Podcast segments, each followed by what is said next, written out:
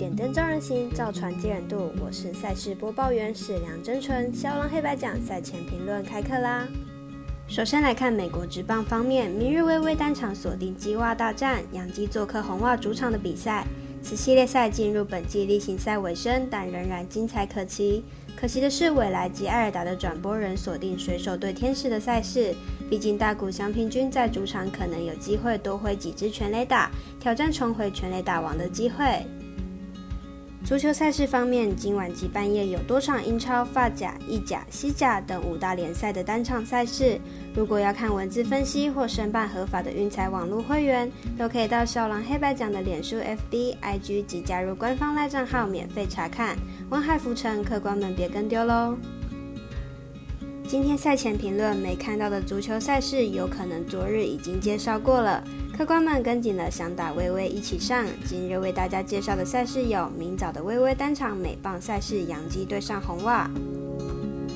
洋基先发 Montgomery 本季六胜六败，防率三点五五，本季表现稳定且三振能力不错。本季对战红袜的表现也不差，不过可惜球队打线不帮忙，才无法拿下胜投。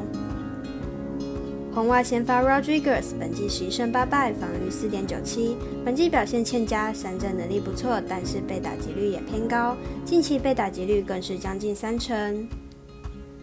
本季鸡袜大战至今，红袜虽然十胜八败占优，不过近期洋基状况不错，取得五连胜。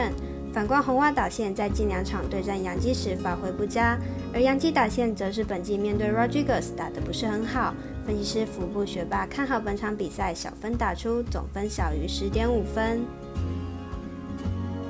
接下来为大家再介绍二十八号凌晨的英超足球，布莱顿对上水晶宫。布莱顿近期打得不错，球队目前战绩为四胜一败，暂时排名联赛第五。球队风格较属于稳扎稳打的类型，近期三场有两场比赛以小胜结束比赛。而水晶宫是一支表现不太稳定的队伍，较难与稳定的布莱顿争胜。水晶宫虽然表现不稳定，但球队主战能力还是不错的。球队目前已经三场主场没有输球过了，其中还打入三球之多。此次水晶宫坐镇主场，基本上可以上演进攻大战。分析师赤井金童预测布莱顿克不让胜，预测胜比则为二比一、三比一、三比二。